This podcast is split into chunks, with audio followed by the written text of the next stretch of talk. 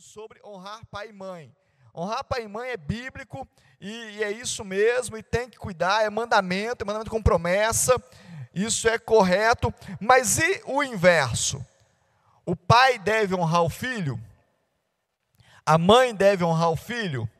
Por que, que devemos honrar quem está sob o nosso cuidado? Abra sua Bíblia aí, no Salmo 127, queria começar com esse versículo, Salmo 127 a partir do verso 3, é um salmo bem curtinho, né? Mas eu queria começar falando sobre isso.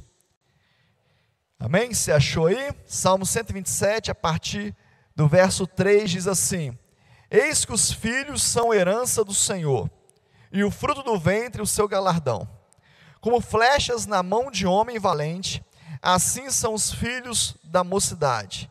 Bem-aventurado o homem que enche deles suas aljavas não serão confundidos quando falarem com os teus inimigos à porta. Está falando que os nossos filhos são herança de Deus. E fala também que eles são fruto do seu, o fruto do nosso ventre é, galardão, é o galardão de Deus, é galardão para a gente e para Deus.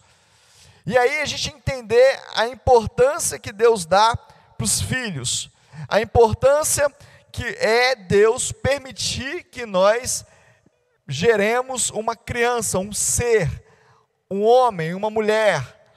Deus deposita nesse ser os seus sonhos. Deus deposita nesse ser os seus planos, os seus projetos.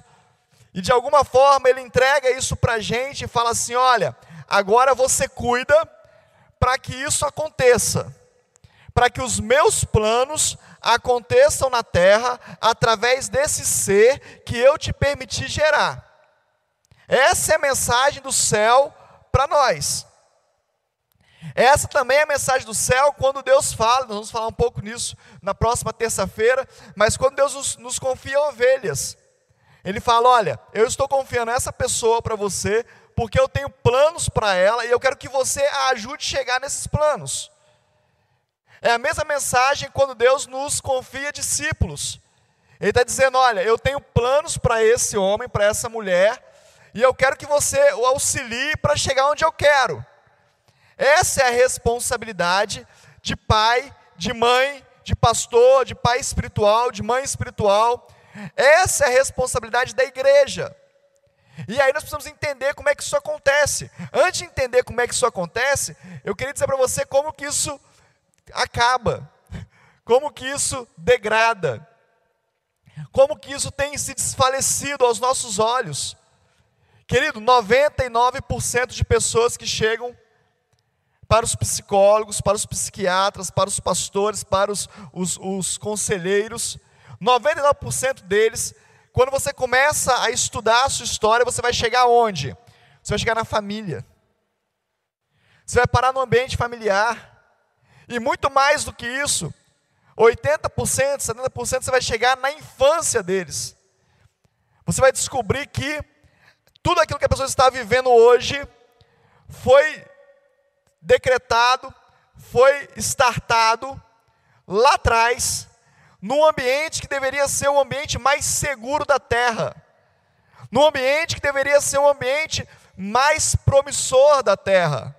Mas o diabo tem entrado nesse ambiente, o diabo tem roubado a agenda dos líderes desse ambiente, dos pais. O diabo tem ocupado a mente deles e tem roubado dessas pessoinhas, dessas crianças, desses filhos, o futuro que Deus tinha para elas. E aí eu escrevi algumas coisas, alguns sinais que lá na vida adulta, talvez sejam coisas que você está vivendo hoje, que você está vivendo aí na sua casa, e que você fica pensando onde que isso se deu. Eu coloquei alguns sinais que de, de filhos mal resolvidos, de filhos é, inseguros, de homens e mulheres adultos inseguros. Um dos sinais, um alto índice de depressão. Muita gente deprimida, muita gente sofrendo de depressão. Muita gente medicada por depressão. E aí você vai escutar essas pessoas e você pergunta para elas: quais são as palavras que vêm à sua mente? Quais são as palavras que estão no seu coração? E elas vão dizer para você: eu não presto, eu não faço nada certo, tudo que eu tento dá errado. E aí você começa a investigar e para assim, mas aonde você ouviu isso? Ela vai te responder desde a minha infância. Desde que eu me entendo por gente. Por que, você está entrando nesse estágio de depressão? Porque eu sou inseguro. Porque eu não acredito em mim. Mas quem disse para você que você não pode viver isso? Os meus pais falavam. Os meus avós falavam. Os meus professores falavam. E nós vamos reforçando isso dia após dia, e é ao ponto dessa pessoa só conseguir viver daquele jeito. E aí, para que isso seja verdade, ela faz tudo errado para ela mesma se convencer de que está vendo como é que eu não consigo. Só que a Bíblia está dizendo no Salmo 127 que os nossos filhos deveriam ser como flecha, como flecha lançada. O que, que a flecha faz? A flecha chega onde nós não chegamos. A flecha vai aonde nós não conseguimos ir. A flecha é uma arma. A flecha é para é, é, é, aniquilar os nossos inimigos. E aí diz aqui o texto que se você tem muitos filhos com essa característica, os teus inimigos à sua porta serão confundidos. Os teus inimigos é, saberão que você tem uma proteção, que você tem alguém que te guarda, mas só faz isso alguém que gera filhos saudáveis, filhos seguros, filhos certos de que são, não na terra, mas em Deus. Filhos que são trabalhados nisso. Eu anotei outras coisas também que são sinais: obesidade. Se você for obesidade no sentido é, patológico, se você for estudar e for ver, for perguntar, você vai ouvir muitos relatos de pessoas que foram agredidas no seu físico, pessoas que foram agredidos na sua alma, tem um testemunho muito forte da pastora Lisa Biveri. Ela conta de como ela desenvolveu isso na vida dela. Quando um dia ela fica doente, ela passa muito tempo sem treinar, ela era uma atleta de natação. E ela acaba consumindo as mesmas calorias que ela consumia, a mesma alimentação, e ela acaba engordando. E o pai vira para ela e fala assim: Que isso? Você está enorme. E a partir daquele momento, daqueles dias, ela começa a se odiar. E ela começa agora a trabalhar para que esse ódio só cresça. E ela conta como que ela foi curada disso, como é que Deus curou ela. E só Deus pode curar essas coisas, feridas profundas. Então nós precisamos olhar com olhos de compaixão, olhos de misericórdia, entender que existem feridas. Coloquei outras coisas, anorexia é o, é o distúrbio contrário, os distúrbios psicológicos, crianças sendo medicadas muito mais cedo do que eram antigamente. Pais, querido, pasmem, mas é a verdade.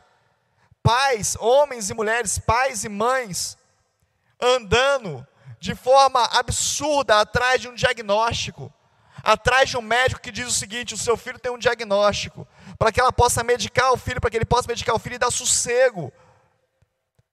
E virou moda esse negócio. E nós estamos gerando uma geração futura insegura, frouxa, fraca, porque nós não estamos observando o que a Bíblia nos diz: os teus filhos devem ser como flecha. Prepara eles para voar, prepara eles para ir além, dê a eles condição de ir além, além do que você foi. Eu tenho planos para eles. Outros distúrbios, disfunções sexuais. Se você entrar em qualquer consultório e conversar com qualquer especialista nessa área, você vai descobrir que as disfunções sexuais se dão na infância, se dão por abuso, se dão por não conversa, se dão porque as, as crianças foram agredidas, os filhos foram agredidos na sua infância, tiveram contato que não deveria ter, viu que não deveria ver, ouviu que não deveria ouvir. E isso traz uma disfunção terrível na vida adulta. E ela vai gerar uma outra criança com disfunção, porque ela não se curou. É assim que funciona. Complexos, dificuldade de decisão. Como isso está recorrente no nosso meio? As pessoas falam com a gente assim: eu sei o que tem que fazer. Aí você fala assim: por que, que você não faz? Não sei. tenho dificuldade de decidir. A palavra de Deus nos manda decidir, está diante de você a vida e a morte, escolha, pois, a vida para que vivas. É a Bíblia que fala, decida. Ah, mas eu não sei. E aí, quando você vai ver o porquê que as pessoas não conseguem decidir, você vai descobrir ali, muitas vezes, eu não estou fechando questão sobre isso, e quem sou eu para fechar questão sobre isso? Mas muitas vezes você vai ver um pai omisso e uma mãe opressora. Você vai ver um pai omisso e uma mãe opressora. E aí gera esse adulto indeciso. Sabe por quê? Porque os papéis estão invertidos. Ele olha para um lado, olha para o outro fala: quem que é quem aqui? Como é que eu faço? E aí isso vai criando na, na, naquela pessoa, naquele adulto, uma insegurança terrível. E aí você vê isso de muitas formas. Você vê pai tratando filho como filha como esposa. Você vê mãe tratando filho como marido. E aí não tem capacidade emocional para isso, não entende isso. E aí geram-se distúrbios, que depois na vida adulta vai refletir. Dificuldade de assumir papéis. Casa, e aí dá buga, dá um, uma pane no HD, porque ninguém disse para ele, para ela, quais são os papéis, o que, cada um faz, porque dentro da família é tudo, é tudo misturado. A mãe é pai, o pai é mãe, ou a mãe não é nada, o pai é tudo, ou o pai não é nada e a mãe é tudo. E aí a referência não é dada. Eu quero repetir com você, foi o único texto, ou um dos únicos textos que Deus gerou no meu coração para essa noite. Eu te dei filhos para serem flechas para serem flechas. A única condição é que eles sejam flechas. Você que está em casa, a única possibilidade para os teus filhos é que eles sejam flechas. E aí nós vamos falar um pouco sobre como que isso se dá, como que isso acontece ou como que isso não acontece. Os nossos filhos, aqueles que Deus confiou, os filhos espirituais, filhos naturais, eles precisam de elogio. Ah, então agora eu vou só elogiar. Lógico que não. Ninguém vive só de elogio, mas ninguém vive também sem nenhum elogio. Nós precisamos reconhecer os nossos filhos, as habilidades dos nossos filhos. E aí nós fazemos muitas vezes o contrário, nós comparamos. Nós falamos, olha, o outro faz e você não faz. O outro tira nota boa e você não tira. Isso destrói a autoestima. Isso destrói a confiança. Às vezes nós queremos, e eu sou, assim, não sou exemplo para isso, porque às vezes a, a, os meus filhos chegam em casa e falam, pai, tirei 95 na prova, e eu falo, por que, que não tirou 10? Ao invés de falar, parabéns, meu filho, que bom que você tirou 95, que bom que você acertou 95%, que bom que você conseguiu lembrar de 95% do que você estudou, que bom que você se preparou. Mas ao invés disso, nós queremos sempre mais, a sociedade nos cobra mais, o mercado nos cobra mais, o mundo nos cobra mais. Mas estou para te dizer que isso é uma artimanha do inferno. Isso é do inferno, não é de Deus. Aprenda a elogiá-lo e fala: olha, você foi muito bom dessa vez, mas eu tenho certeza que você pode ir mais longe. Eu tenho certeza que você pode ser melhor. Eu tenho certeza que da próxima vez você vai se superar. Gera nele uma vontade de se superar. Os nossos filhos precisam disso. Nós estamos defeituosos como corpo de Cristo. Os nossos filhos espirituais precisam disso. Os nossos discípulos precisam disso. A igreja precisa disso. Qual foi a última vez que você elogiou alguém na igreja? Você falou assim: Uau, como é que você é um, um bom diácono, uma boa diaconisa? Uau, como é que você ministrou bem ontem? Uau, que célula que você deu. Como que nós temos forjado? Agora, tem que corrigir. E eu vou falar um pouco sobre correção daqui a pouco. Nós precisamos evitar as nossas palavras ásperas, palavras gro grosseiras, palavras que, que vão é, é, denegrir a imagem. E às vezes eu fico pensando sobre isso. Né? A gente fala assim: que menino mal criado. Aí eu paro e falo: mas quem que criou ele? Mas quem que está criando ele? Sou eu. Então, que pai incompetente! Talvez fosse mais certo falar, que pai ruim, que não conseguiu gerar. Só que nós trazemos as nossas frustrações para aquele que Deus nos confiou, para aquele que Deus tem nos entregue ao invés de resolver as nossas questões. Os nossos filhos precisam de elogios, já falei. Os nossos filhos precisam de afirmação, palavras de afirmação. Você pode, você é capaz. Palavra de afirmação vem com desafios. Vai, eu estou contigo, sobe nessa árvore aí. Ah, mas eu estou com medo, sobe, eu estou aqui. Se você quer, eu te seguro, mas vai, você consegue. E aí, quando ele consegue, você fala: está vendo como é que você consegue? Está vendo como é que você é bom? Como é que você é forte? Palavras de afirmação. Não, você vai conseguir, você é bom. Eu te ensinei para isso, eu confio em você. Eu confio na sua capacidade. E aí talvez você pergunte para mim assim, bispo, e quando não der? Não tem problema não.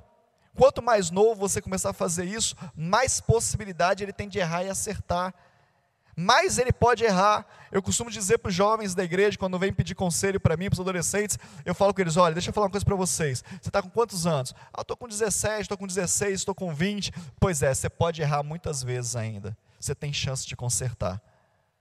Eu não posso mais errar tanto assim. Quando eu erro, eu tenho uma esposa e dois filhos que vão sofrer com os meus erros. Eu não posso errar tanto assim, mas você pode experimentar. Experimenta. Vai, corre um quilômetro, vê se você aguenta. Mas e se eu não aguentar? Para, o que, que tem? Qual o problema? Começa de novo, treina mais, faz de novo, se dispõe de novo, vê onde você errou. Nós precisamos ser essa palavra de afirmação para os nossos filhos e criar esse ambiente de honra dentro das nossas casas. O mundo está aí fora para destruir, querido. Nós não precisamos fazer como o mundo, o mundo já destrói. Nós precisamos criar isso nas nossas casas. Os nossos filhos precisam de algo importantíssimo, precisa de direção. Tira, tira da sua boca a palavra você que sabe. Tira da sua boca a palavra a sua mãe vai ver ou o seu pai vai ver. Assume a direção. Faço isso ou faço aquilo? Faz isso, meu filho, vai ser melhor para você. Se ele está te perguntando é porque ele quer saber. Se ele está te perguntando, é porque é importante para ele. E sabe como é que nós declaramos que ele também é importante para nós? Quando nós paramos e pensamos, deixa eu ver o que, que vai ser melhor. Você está dizendo para o seu filho assim: olha, eu me preocupo com você, eu gasto tempo com você, você é importante para mim. É essa mensagem que nós passamos. Mas toda vez que seu filho chega perto de você, seu filho chega perto de você, você fala: ah, não sei, vê lá, resolve lá, se vira. Ele faz uma, duas, três, dez vezes. A décima primeira ele não vai fazer. A décima primeira ele vai entrar na internet. Vai conectar-se com um desconhecido. E vai perguntar para o desconhecido. E esse desconhecido usado pelo inferno vai se conectar com ele e vai roubar o teu filho de você, vai roubar a tua filha de você. É isso que nós temos visto. É isso que nós temos presenciado todos os dias. É isso que nós temos vivido. O seu filho precisa de direção. E, a, e a, eu preciso entender que o que eu declaro é o que eu gero. A nossa palavra tem poder de gerar. A palavra do pai, da mãe, do líder tem poder de gerar. Então, quando você fala com o seu filho assim, você é um incompetente, você não é capaz, o que você está gerando é exatamente isso. Você nunca vai aprender esse negócio, está gerando exatamente isso. Eu conheço, conheci relatos de mulheres que se tornaram prostitutas, porque o pai dizia que ela era prostituta quando era criança e ela se tornou uma prostituta. Conheço, vi contar, vi as pessoas falarem. E conheço coisa, as coisas mais absurdas. Conheço homens que se tornaram bandidos, só sabiam ser presos, porque o pai falava: você é bandidinho, você é um bandidinho, você vai ser bandido o resto da vida. E ele foi bandido e só sabia viver preso. Ele saía da, da cadeia, ele cumpria a pena, saía da cadeia, na esquina ele fazia de novo para ser preso de novo. Mas um dia ele encontrou Jesus, um dia ele encontrou um pastor e uma pastora, que o ajudou a se libertar disso, e hoje ele dá testemunho disso. Ele fala: Eu só sabia fazer isso. Um dia o juiz pegou e colocou ele dentro de uma igreja, de uma igreja católica, e falou assim: Vê se aí você dá jeito, vê se aí você encontra Deus, vê se resolve alguma coisa. E ele descobriu uma maneira dele colocar um produto dentro do incensório, para dopar as velhinhas e roubar a bolsa das velhinhas. E ele roubava as velhinhas no meio da missa. As velhinhas dormiam e ele roubava a bolsa. Porque ele só sabia ser bandido. A mente dele só trabalhava para o mal. E aonde foi gerado isso? Lá na sua casa, lá na sua família, lá no seu lar. É responsabilidade nossa. Deus nos deu filhos para, ser, para serem como flecha. Eu vou criar aquilo que eu declaro, eu vou gerar aquilo que eu declaro. E aí tem um monte de declaração que você pode fazer diferente. 2 Coríntios 4, 18. Vamos ler lá, só para a gente não ficar. Segunda carta de Coríntios 4.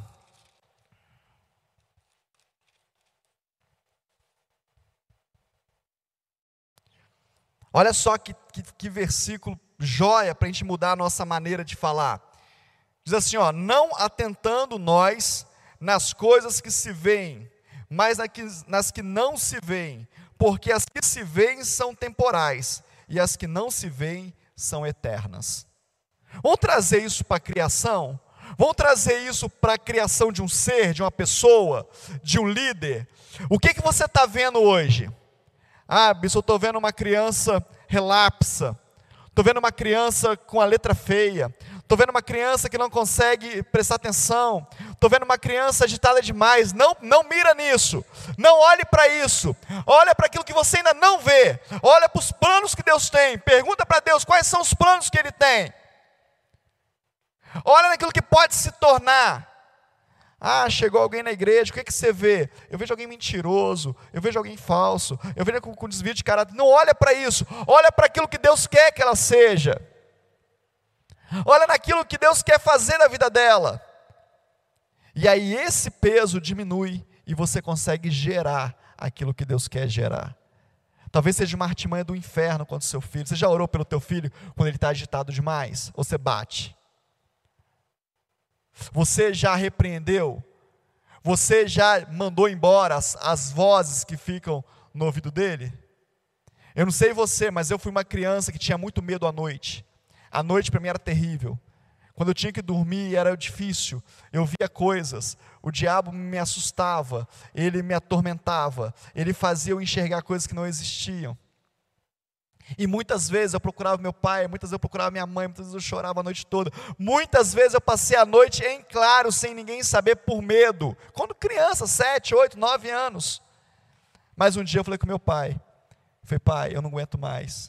O que, que foi? Meu filho falou, eu vejo tudo no quarto. Eu não vou nem falar o que, que eu vejo, porque nós temos crianças aqui. Eu vejo isso, vejo isso, vejo isso, vejo isso. Meu pai chegou para mim e falou assim: vem cá, meu filho colocou a mão na minha cabeça, foi em nome de Jesus. Nunca mais você vai ver. Eu fecho os teus olhos, eu fecho os teus ouvidos. Você vai ter uma noite de paz, você vai dormir a noite toda e tá, eu profetizar sobre a minha vida. Nunca mais. Nunca mais. Depois eu me tornei adulto, eu me perguntava assim: por que, que eu não falei antes? Por que, que eu não falei para meu pai antes? Por que, que eu não contei isso para ele antes? Sabe por que eu não contei, querido? Porque eu não tinha confiança porque eu não acreditava, porque eu não tinha liberdade com o meu pai, porque meu pai era muito duro, muito severo, muito crente, muito santo. E como é que eu ia falar para meu pai que eu estava vendo coisa? O que, que meu pai ia pensar de mim? Mas no dia que no desespero eu falei, ele foi a voz profética sobre a minha vida e me libertou desse mal. Nós precisamos ser voz profética nas nossas casas. Os nossos filhos precisam confiar em nós. Precisam falar sobre as coisas que estão vivendo conosco. Não é para você ficar adulando criança que está com medinho, não, não é isso não. Desafia ele, vai para o seu quarto, dorme lá, Deus está contigo e tal. Mas seja a voz profética. Ore com ele, clame a Deus por ele, ensina ele a repreender, ensina ele a orar, ensina ele que Deus tem poder, ensina que o sangue de Jesus tem poder, ensina que o nome de Jesus tem poder, ensina para ele, faz ele ser alguém que acredita no poder de Deus. Deixe os seus filhos ter experiências com Deus. Eu fui batizado com o Espírito Santo quando eu tinha de 10 para 11 anos. E sabe quando que eu fui batizado com o Espírito Santo? Com a minha mãe morrendo no leito. Minha mãe começou a ficar doente, doente, doente. Chegou uma noite que ela estava muito doente, muito doente. Meu pai foi para a igreja fazer o culto. Ficou nós três, eu e meus irmãos. E aí uma hora minha mãe chegou e falou assim para a gente dentro do quarto: sai daqui porque eu estou morrendo, eu não quero, ver, não quero que vocês vejam eu morrer. E nós saímos do quarto, fomos para o quarto da minha irmã, era mais velha. E a minha irmã falou com a gente assim: vamos orar, porque Deus pode curar a nossa mãe. A minha irmã tinha aprendido que Deus curava pessoas. Ela confiava no Deus que cura pessoas. E nós fomos orar, e começamos a orar, fomos orar, orar, orar, orar, orar. E aí, num dado momento, eu vi a sombra da minha mãe chegando no quarto. E minha mãe falou assim: Pode parar de orar. Deus já me curou. Mas a minha irmã conhecia um Deus que podia mais que isso. Ela virou para mim e falou assim: Paulinho, você é o único aqui de casa que não foi batizado com o Espírito Santo. Continua orando para Deus te batizar. E nós continuamos orando. E eu comecei a falar em línguas. E comecei a falar em línguas. E Deus tomou toda a casa. Porque alguém sabia que Deus curava. Que Deus tinha poder para curar. Nós precisamos gerar esse ambiente nas nossas casas para ter famílias fortes no poder de Deus. Isaías 54, vamos ler lá?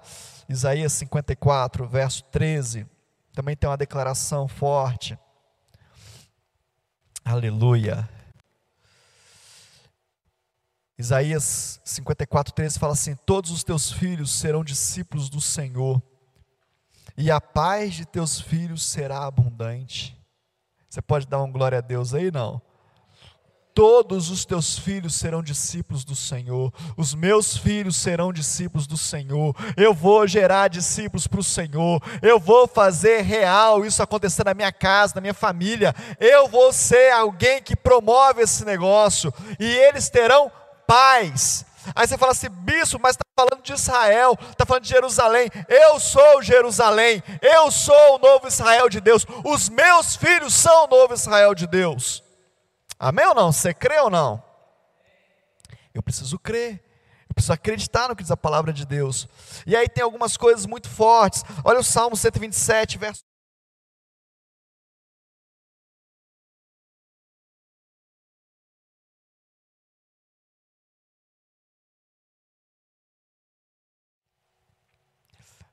capítulo 8, verso 18, diz assim: Aqui estou e os filhos que o Senhor me deu por sinal e maravilhas em Israel, da parte do Senhor dos exércitos que habita no Monte Sião. Quem deu? Deus.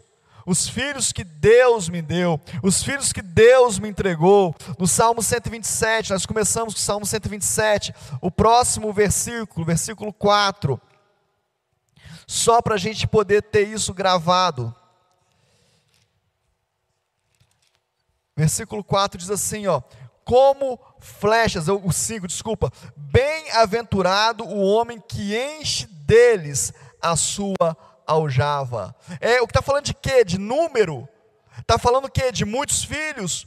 Ou está falando de que filhos são esses? Naquela época, a quantidade de filhos era muito maior, mas e hoje, a nossa cultura? O quanto os teus filhos te defendem? O quanto os teus filhos falam bem de ti? Quantos teus filhos te promovem?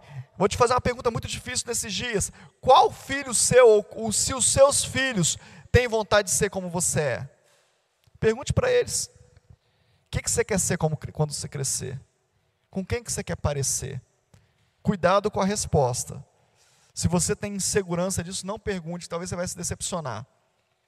Mas eu tenho visto filhos falar assim: jovens, adolescentes da igreja dizerem o seguinte: eu quero ser como meu avô, eu quero ser como meu tio,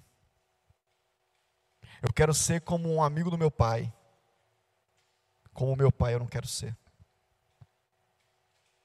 Nós precisamos avaliar isso. Nós precisamos avaliar a questão dos nomes que nós liberamos sobre os nossos filhos. Eu sei que você, se você já teve o seu filho, você vai. É, não tem como você mudar isso, você já deu um nome para ele. Mas cuidado com as declarações dos nomes. Nome, quando você começa a chamar e falar, a cultura de hoje meio que se perdeu isso, mas você está declarando. E eu vou dizer para você, querido, eu trabalho com algumas pessoas no gabinete com dificuldade sobre o nome. pensa nisso, você que está aí, que vai escolher o nome do seu filho, pensa bem como que você vai fazer. Eu queria é, continuar, falar um pouquinho com você sobre a história de Absalão. Absalão, não vou ler o texto, 2 Samuel capítulo 13, o 12, o 13, fala sobre isso. Absalão, ele, filho de Davi, né, um dos filhos de Davi, ele tinha uma irmã e a sua irmã é, é violentada pelo seu meio-irmão. E diz a história que Absalão fica esperando que Davi faça alguma coisa. Fica esperando que Davi tome uma providência. Davi não faz nada.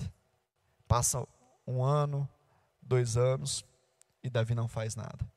Até o ponto que Absalão, vendo que o seu pai era omisso, Absalão vai e mata o meio-irmão. Faz um banquete, faz uma festa para todos os filhos de Davi, Aminon, o nome dele. E aí ele pega, nesse, nesse banquete, ele planeja o assassinato do meio-irmão e o mata. O mata e foge. Mas Davi nada fez. Talvez a esperança de Absalão fosse assim: agora o meu pai vai me buscar. Nem que for me prender, nem for fazer algo me castigar, mas ele vai me buscar. Mas Davi não vai buscar. Absalão volta mais para perto da cidade de Davi, e agora ele fica nas redondezas, ouvindo toda a sorte de lamúria do povo contra o seu pai. E a mensagem que ele fala é a seguinte: é porque eu não posso ser rei, porque se eu fosse rei, eu resolvia isso para você. Davi o chama para perto, mas aí já está perdida a situação. Por que eu resolvi falar sobre esse, esse relato com você? Por que eu resolvi trazer essa história, essa, esse exemplo? Porque é isso que acontece em muitos dos nossos lares. A omissão, o não fazer nada.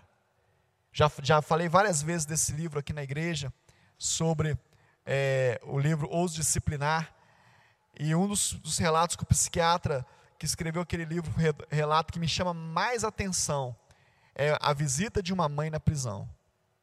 E a mãe vai à prisão visitar o seu filho. E o filho pede para ela: chega aqui perto, mãe. Chega aqui perto, mãe. E aí o, o guarda permite. Ele fala: eu quero falar algo no seu ouvido. E quando ela encosta o ouvido na cela, ele morde e arranca a sua orelha. E, a, e ele diz para ela: Eu estou fazendo isso porque você é culpada de eu estar aqui. Você nunca me corrigiu. Você nunca me disse que era certo ou errado. Você foi omissa. Eu queria que você parasse para pensar nisso nessa noite. Será que nós estamos fazendo o que deveríamos fazer? Vão para a igreja, sai da igreja, vão para a escola dominical, vão para o culto da manhã, vão para o culto da noite, vão para a rede Kids, vão para a célula Kids, vão trabalhar, vão comigo, vamos ler a Bíblia, vamos orar. Ou nós estamos entregando? Fala, não, deixa para lá. Eu fui estudar de verdade, assim, me dedicar aos estudos no segundo grau. Da primeira série até a oitava série eu levei. Eu não era o mais burro, mas também não era o mais inteligente, então dava para levar. Era aquele aluno mediano. Mas os meus pais não me cobravam. Quando eu fui para o segundo grau, eu resolvi fazer uma escola particular e resolvi pagar os meus estudos, porque meu pai nunca pagou estudo para mim. E aí começou a custar no meu bolso. E era cara, nas escolas mais caras da cidade. E eu pensei comigo assim: bom, se eu ficar reprovado, eu vou pagar tudo de novo. Então eu tenho que estudar. E eu comecei a estudar e tomar gosto pelo estudo. E eu me lembro das provas, quando eu pegava as provas e eu tinha to tirado total 10, lá a, a, pontuação era um pouco diferente. Então a primeira prova valia 120, a segunda prova valia 150, e, e aí era uma pontuação um pouco diferente. E quando eu chegava na primeira prova e eu via lá 120, 120, 120, 120, sabe qual era o sentimento que me dava? Era um sentimento de alegria, e era um sentimento assim: por que, que eu não fui assim a vida toda? Por que, que meus pais me cobraram? Porque eu sou capaz de tirar total em todas as notas. E eu fui vivendo isso, primeiro ano, segundo ano, terceiro ano. O curso que eu fazia era um curso técnico regular, era um curso que tinha todo o segundo grau, na época, ensino médio hoje, mais com formação técnica, era uma, uma grade bem estendida. Nós éramos 37 alunos, éramos 43, terminamos o curso com 37.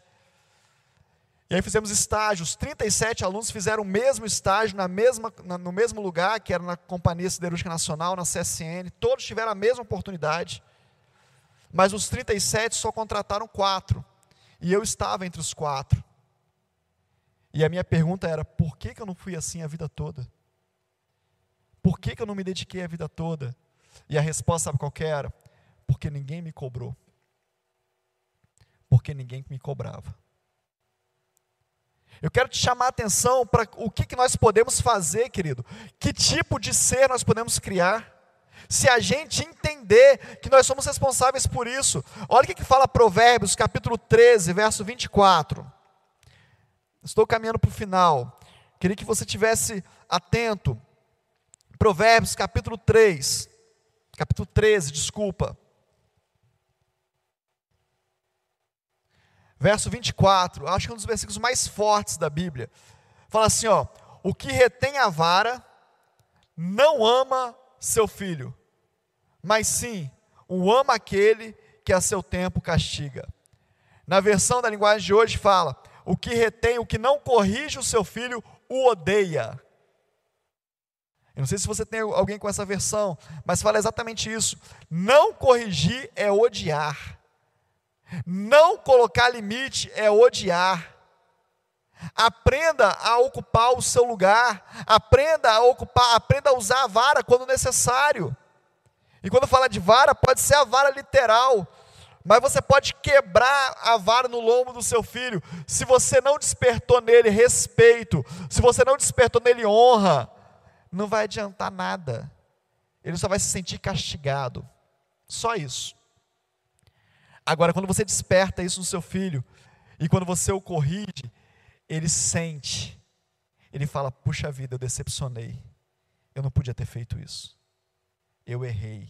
E aí, esse sentimento de erro gera arrependimento, e o arrependimento gera mudança. Nós precisamos entender isso. Ah, não, eu faço tudo para o meu filho porque se eu não fizer, ele vai se tornar uma pessoa complicada, complexada. Eu não tive nada, é a geração de hoje. Eu não tive essas coisas, então para o meu filho não vai, não vai faltar nada. Eu vou dar tudo o que ele quer. E você vai destruir a vida dele, porque nunca vai saber conquistar nada. Ele vai ter um sério problema de personalidade e de caráter. Ele vai achar que tudo é dele. Eu estava agora de tarde tomando meu café depois de passar o dia lá no Espaço Vivo. Aí tinha um vídeo, não sei se alguém aqui viu esse vídeo. O ataque de uma adolescência, uma adolescente num avião para decolar. E eu achei estranho aquele, aquele vídeo, eu falei, o que aconteceu com essa menina? Ela teve um ataque de pânico. E ela vai ficando desesperada, desesperada, e a mãe segurando ela, ela gritando, ela pulando, ela voando em cima da mãe, e vem comissário de bordo, e vem não sei o quê.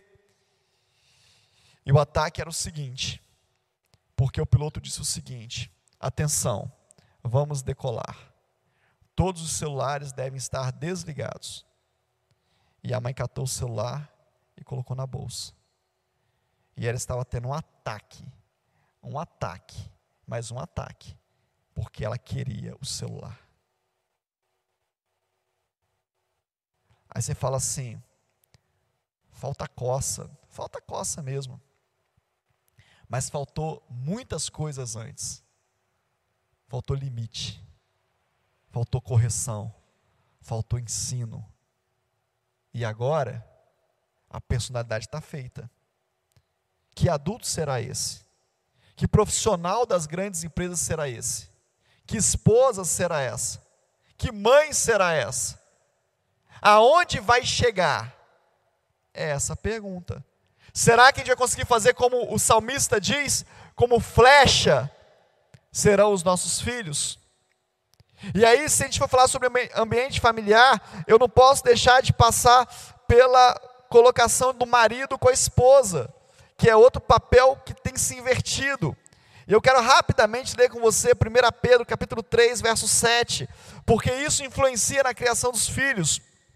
Diz assim: igualmente, vós maridos, coabitai com, vossa, com a vossa mulher com entendimento, dando honra à mulher, como vaso mais fraco, herdeira convosco da graça da vida, para que não sejam impedidas as vossas orações. Tem algumas pessoas que acham que porque eu, eu falo muito sobre sacerdócio, porque eu ensino muito sobre isso, eu sou machista. Não, eu não sou, não. Não sou porque a Bíblia não deixa eu ser. Não sou porque a Bíblia diz que é errado. E a carta de 1 Pedro está dizendo o seguinte: dê honra. Honrar é reconhecer Honrar é valorizar, valoriza a tua esposa, reconheça a tua esposa. Diga ao mundo, diga a ela, diga à família. Deixa eu te falar um negócio, pai. Não deixe os teus filhos tripudiar sobre a sua esposa, não. É pecado. Não deixa, não. Ela merece honra. Eu fico vendo filho com segredinho com o pai contra a mãe. Que coisa horrível. Coisa diabólica, infernal. Que princípio terrível não aceita, não aceita que façam isso, não aceita isso na sua casa. E aí fala aqui que a mulher é o vaso mais frágil, a parte mais frágil, e alguns interpretam como fraqueza, não é fraqueza não, ela aguenta menos peso. E sabe o que eu tenho visto nesses dias? Homens despejando peso na esposa. Faz isso, resolve isso. Vai lá, não é contigo. Você faz, você resolve, você dá, você compra, você vende, você resolve, você conserta, você leva, você busca. Está errado, querido. Muitos dos assuntos que eu tenho que resolver, eu poupo a pastora Carla. Às vezes conto para ela, para ela orar, falo, ora por isso, eu estou resolvendo isso. Mas não é porque ela é incapaz, não. É porque naturalmente a Bíblia diz que ela aguenta menos peso. Eu não posso enchê-la de peso. Eu não posso despejar todo o meu peso, a minha frustração, as minhas angústias em cima dela. Para isso tem discipulado, para isso tem pastoreio, para isso tem até amigo. Preserve a sua casa, é bíblico. E aí fala o seguinte, ó, para que não sejam impedidas as vossas orações. Tem um monte de homem orando aí, orando, orando, orando, orando de madrugada, orei por você, não sei o quê, estou orando. Mas não acontece nada a vida continua ruim, as coisas continuam ruins, nada muda. Por que será? Olha o ambiente familiar. Aí você pode pensar assim, bispo, mas o ambiente, a família é tão importante, querido. Foi Deus que criou, foi Deus que fez assim. Deus chama a sua igreja de noiva, ambiente familiar, noiva, esposa. Por que, que é noiva esposa? Porque é noiva, mas já gera vida. Como Maria. Maria era noiva de José, mas estava gerando para Deus. Noiva esposa. É família. Deus é pai. Pai fica onde? Qual o ambiente que você ouve falar de pai? Família. O filho é aonde? Família. Deus quer para si uma família. Por isso que ele nos fez esse modelo de família. E por isso que o modelo de família é tão importante para gerar seres humanos com caráter forte, com personalidade forte, pessoas que podem lutar e vencer. É na família. A igreja é uma família. E aí, se tem um lugar que você tem que militar antes de qualquer coisa, é na família. E os nossos filhos, os meus também, muitas vezes, são prejudicados porque a prioridade tem sido outra. Porque a prioridade tem sido os meus anseios e não a missão que Deus me deu. Eu tenho uma missão: fazer com que os meus filhos sejam flechas e cheguem depois de mim, muito além do que eu estou chegando. Amém? Parte mais frágil, suporta menos peso, a sua oração precisa ser atendida, então honre a sua esposa e crie esse ambiente de honra na sua casa. E aí eu coloquei para terminar algumas coisas assim. Você casou, a palavra de Deus fala que Deus colocou o homem, do homem fez a mulher, e dos dois, de um fez dois, de dois mandou ser um. É duas metades que se completam, é dois inteiros que se completam. E aí você precisa entender isso. Sabe o que eu tenho aprendido com a pastora Carla? Eu tenho aprendido que eu não tenho tudo quando eu estou sozinho, mas quando eu estou com ela, eu tenho tudo. Eu tenho aprendido que o meu ministério não é completo sozinho, mas com ela se torna completo. Tem coisas que Deus não revela para mim, mas revela para ela. Tem coisas que eu falo e ela completa a frase eu falo, uau, era isso. Mas por que, que você não descobriu, Paulo? Porque você está olhando só para a sua metade. Você está enxergando só o seu lado.